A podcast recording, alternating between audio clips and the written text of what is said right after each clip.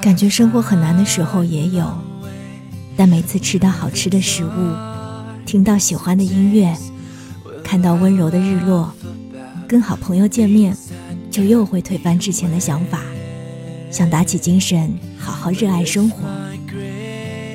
所以你看啊，生活为我们准备了大剂量的快乐，等待提取。感觉不到快乐的时候，可能是我们把重心放错了地方。